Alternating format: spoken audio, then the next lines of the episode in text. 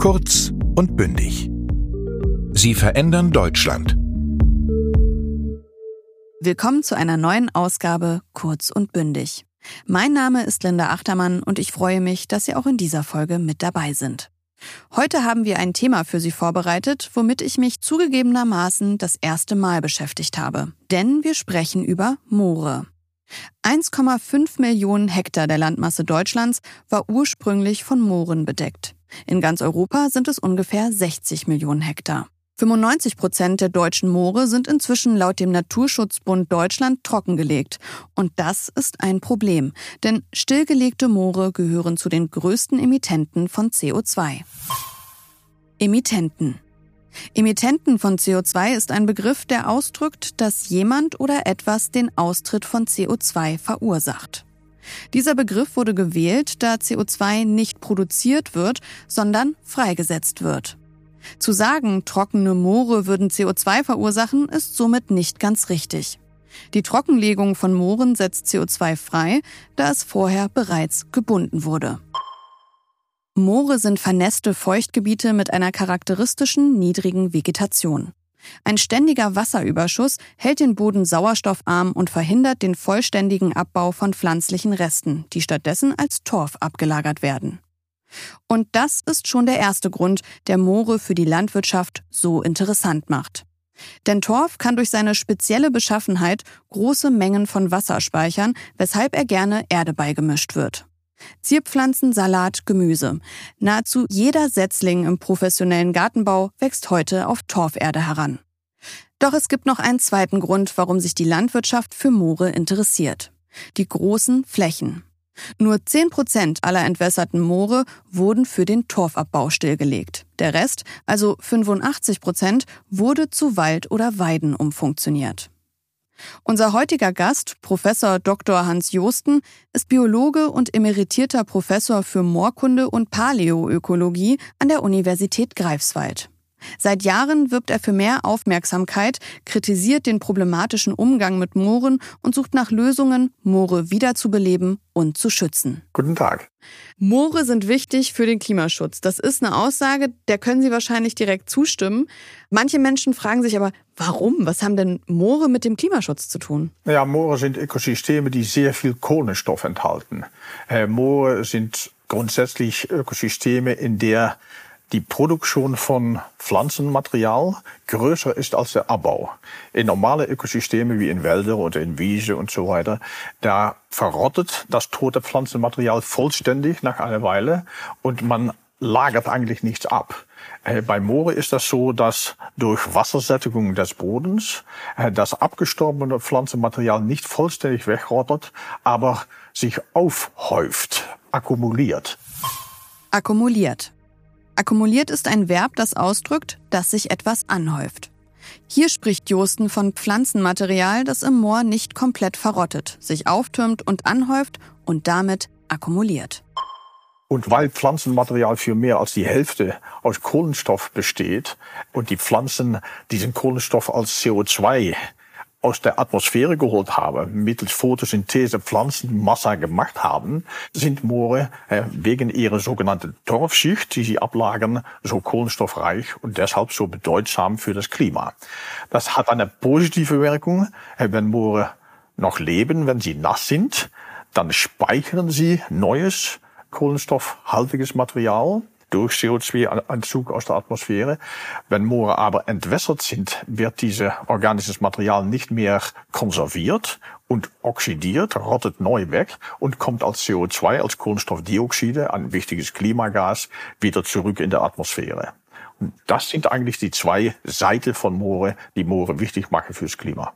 Jetzt ganz kurz vor unserer Aufnahme hat die Heinrich-Böll-Stiftung, ich glaube zusammen mit dem BUND, den Mooratlas veröffentlicht. Und da stand drin, dass Moore weltweit mehr CO2 emittieren als der Flugverkehr. Ist das so? Ja, das ist so. Wahnsinn. Moore sind so dicht an Kohlenstoff. Äh, man muss sich vorstellen, wenn man ein Hektare Grasland hat, auf Moor, auf entwässertes Moor, ein Hektar, das ist 100 mal 100 Meter, da kommt jedes Jahr die gleiche Menge CO2 aus, als das ein Auto, ein PKW, ein Benzin-Pkw ausstößt, wenn er 135.000 Kilometer weit fahren würde. So ein Hektare Wiese auf Moor emittiert pro Jahr genau die gleiche Menge, als dass man drei, vier, fünfmal um die Welt fährt.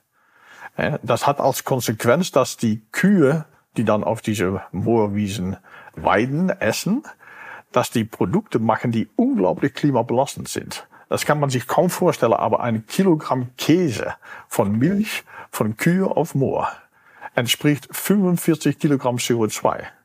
Ein Liter Milch entspricht die gleiche CO2-Menge als zwei Liter Benzin. So wenn man morgens gern ein Glas Milch trinkt, kann man genauso gut ein Liter Benzin trinken statt eine halbe Liter Milch. Was muss in Deutschland anders gemacht werden? Naja, wir spüren jetzt, dass diese Trockenlegung von Moore große Konsequenzen hat. Sagt man, in Deutschland sind Moore, entwässerte Moore, verantwortlich für fast sieben Prozent von allen Treibhausgasemissionen. Weltweit ist das vier Prozent. Äh, in Mecklenburg-Vorpommern ist das 40 Prozent. Äh, das ist nicht nichts. Äh, aber wenn wir tatsächlich Klimaänderungen beschränken wollen zu zwei Grad oder eineinhalb Grad, müssen wir alle CO2-Emissionen anhalten. Und das bedeutet schlichthin, dass wir es nicht mehr erlauben können, dass es noch trockene Moore gibt, die CO2 ausstoßen. Wir müssen alle entwässerte Moore wieder vernässen, weil dann hört diese Emission auf. Und wenn wir diese Moore nützen möchten, müssen wir sie nass nützen. Wie funktioniert denn das, ein Moor zu vernässen? Ich stelle mir das vor, Rasensprenger hingestellt und dann wird das beregnet und dann ist es wieder nass, aber so funktioniert es wahrscheinlich nicht, oder? Nee, man muss nicht vergessen, dass die Entwässerung die Tätigkeit ist. Man muss etwas tun, um ein Moor nass trocken zu kriegen. Sagen, Moore sind nur entstanden auf Stellen, die nass waren. Man hat die trocken gelegt. Man muss aufhören, die zu entwässern. In viele Flächen in Deutschland wird einfach Wasser aktiv rausgepumpt um die Moore trocken zu legen. Man muss dort einfach die Pumpe abstellen. Man muss die Graben nicht mehr pflegen. Das Tun ist das Entwässern. Das Wiedervernässen ist das Lassen. Wir müssen lassen und nicht tun. Und natürlich auch gezielt tun, um es zu beschleunigen. Beschleunigen. Beschleunigen ist ein Verb, das sagt, dass man etwas oder einen Prozess schneller werden lässt. Hier spricht Josten davon, dass vom gezielten Entwässern von Mooren abgesehen werden muss. Das würde das Nässen der Moore beschleunigen. Im März des letzten Jahres 2022 hat das Bundesumweltministerium das Aktionsprogramm Natürlicher Umweltschutz ausgerufen, bei dem Ökosysteme gestärkt werden sollten, die zum Klimaschutz beitragen. Und darin sind auch zwei Milliarden Euro vorgesehen für die Vernässung von Mooren. Reicht das denn aus? Nee. Oder nee. Einfache Antwort, okay? Sag mal, der Umfang der Emissionen aus Moore ist ähnlich wie der Umfang der Emissionen aus Braunkohl. Wir haben einen Kohlenausstiegplan gemacht, wo Zehner von Milliarden investiert werden. Auf ähnliche Weise müssen wir, sag mal, einen Ausstiegsplan machen, um auszusteigen aus der entwässerungsbasierten Moornutzung. Wie können diese Veränderungen auf den Weg gebracht werden? Gibt es denn internationale Vorbilder? Wird es irgendwo auf der Welt besser gemacht als hier in Deutschland? Ja, ich bin ziemlich beeindruckt über was in Indonesien geschieht. Herr Indonesien hat Riesenprobleme. Herr Indonesien ist das wichtigste moorimitierende Land der Welt. Also die Hälfte aller Treibhausgasemissionen aus entwässerten Moore kommen aus äh, Indonesien. Aber die haben in 2015 derartige Katastrophen gehabt. Die haben äh, regelmäßig diese große Feuerkatastrophe, dass entwässerte Moore brennen. Aber 2015 war richtig schrecklich. Und seitdem haben die Indonesier über Millionen von Hektare äh, die Wasserstände angehoben. Äh, das ist beeindruckend. Die haben richtig auf große Fläche die Emissionen reduziert. Und wenn wir diese Frage jetzt nochmal auf Deutschland bezogen beantworten wollen, wie können diese Veränderungen auf den Weg gebracht werden, dann ist die Antwort, das entwässern lassen einfach, einfach sein lassen. Seit Jahrtausenden kann man sagen, ist die Landschaft eingerichtet, um Sachen zu entwässern. Jeder Landwirt und Landwirtin hat gelernt zu entwässern. Das ist tatsächlich ein großer Schritt. Das geht darum, um neue Produktionsverfahren zu entwickeln. Von Gewächse, die auf nasse Böden wachsen können. Es geht um neue Geräte zu entwickeln, die da überhaupt fahren können, neue Logistik, äh, neue Produktionsketten und so weiter und so weiter. Und wir müssen die ganze Mentalität ändern, die Aus Ausbildung und so weiter. So, das ist ein unglaublich großes Unternehmen und deshalb müssen wir möglichst schnell damit anfangen. Wir haben, sagt man, noch 30 Jahre Zeit, um das Problem zu lösen, um sozusagen, wenn wir die Zielsetzungen von Paris äh, schaffen möchten. Und das sollen wir schaffen, weil die Katastrophen, die wir sonst kriegen, sind richtig groß. Und wir müssen möglichst schnell anfangen, um diese enorme Herausforderung anzugehen. Eine Herausforderung, der sich Herr Josten in seiner Forschung angenommen hat. An der Universität Greifswald hat er das Konzept des Paludi-Farmings, also einer nassen Landwirtschaft, entwickelt. Doch natürlich steht auch die Entwicklung dieses Konzeptes vor Hindernissen. Und jetzt ist die Herausforderung, um die Gewächse zu wählen, weil Kartoffeln und Karotten, die wachsen nicht unter Wasser. Das ist einfach so. Man braucht natürlich angepasste Pflanzen. Und das ist eine Frage von Suchen. Viele davon kennen wir, die nützen wir schon. Der beste Beispiel ist Schilf. Schon Jahrtausende wird Schilf als Baumaterial verwendet. 80, 85 Prozent von alles Schilf, die hier bei uns auf den Dächer liegt, wird aus Türkei, Rumänien und China importiert, obwohl wir das selbst unter nasse Bedingungen anbauen könnten hier. Wir könnten hier tatsächlich eine lokale Produktion haben, die so gut ist fürs Klima dass man weinen könnte. Und das ist nur eine Idee. Josten hat mit seinem Team auch besondere Moosarten identifiziert, die sich auf Moor anbauen lassen und als Torfersatz dienen könnten. Auch bei Tieren, die auf einem nassen Moor stehen können, ist Josten weiter. Die dauerhafte Nässe im Moor macht Wasserbüffeln beispielsweise dank ihrer besonderen Hufe nichts aus. Sogar Energie lässt sich mit Biomaterial herstellen, das in Mooren wächst ohne den Torf abzubauen. Was ist das größte Hindernis bei dieser Veränderung? Letztendlich Geld. Es ist jetzt so, dass entwässerungsbasierte Landwirtschaft, die jährlich an Klimaschade anbringt von 8,5 Milliarden Euro in Deutschland zur entwässerungsbasierte Moorlandwirtschaft. 8,5 Milliarden Euro Klimaschade pro Jahr. Die wird gefördert mit 400 Millionen Euro pro Jahr. So wir bezahlen, um Klimaschade anzurichten. Das ist krank. Dagegenüber die Pioniere, die anfangen mit einer nasse Landwirtschaft. Davon werden die Subventionen gestrichen. Einfach weil Schilf und diese Gewächse, die man dort anbauen kann, nicht auf der richtigen Liste stehen. Das ist EU-Politik, das fängt an sich zu ändern, aber das dauert noch einige Jahre, bevor das alles umgesetzt ist. So wir bestrafen die Leute, die es gut wollen und wir belohnen die Leute, die es schlecht machen.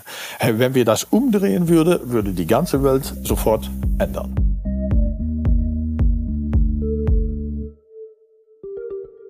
Dass die Wichtigkeit von Mooren für den Klimaschutz bei der Politik ankommt, dafür forscht und kämpft Josten. Ob er sein Ziel erreichen wird, bleibt offen. Dass der gebürtige Niederländer aber alles daran setzen wird, ist auch bei seinem deutschen Lieblingssatz zu erkennen. Ich bin kein Deutscher, wie man schon gespürt hat. Und ich habe selbst eine Art von Sprichwort erfunden und das versucht in der Welt zu setzen. Und da sagt man auch immer davon, das ist falsches Deutsch, aber es ist unglaublich effektiv gewesen. Und diese Aussage ist more bush nass. Perfekt. Ich glaube, das kann man genauso stehen lassen. Das fasst eigentlich das gesamte Gespräch sehr gut zusammen. Vielen Dank für Ihre Zeit. Ich bin Linda Achtermann und jetzt sind Sie gefragt. Informieren Sie sich weiter zu dem Thema und schauen Sie sich doch einmal auf der Internetseite des Goethe-Instituts um. Das Skript, eine Vokabelliste und ein Arbeits- und Lösungsblatt zu dieser Folge gibt es wie immer unter www.goethe.de slash kurz und bündig. Wenn Sie mögen, können Sie auch in der nächsten Folge wieder eine spannende Person kennenlernen. Ich würde mich freuen, wenn wir uns wiederhören. Tschüss! Der Podcast Kurz und Bündig ist eine Zusammenarbeit der Apparat Multimedia GmbH und des Europanetzwerk Deutsch. Das Auswärtige Amt und das Goethe-Institut fördern mit dem Programm Europanetzwerk Deutsch seit 1994 die deutsche Sprache als Arbeits- und Verfahrenssprache in den europäischen Institutionen. Moderation Linda Achtermann.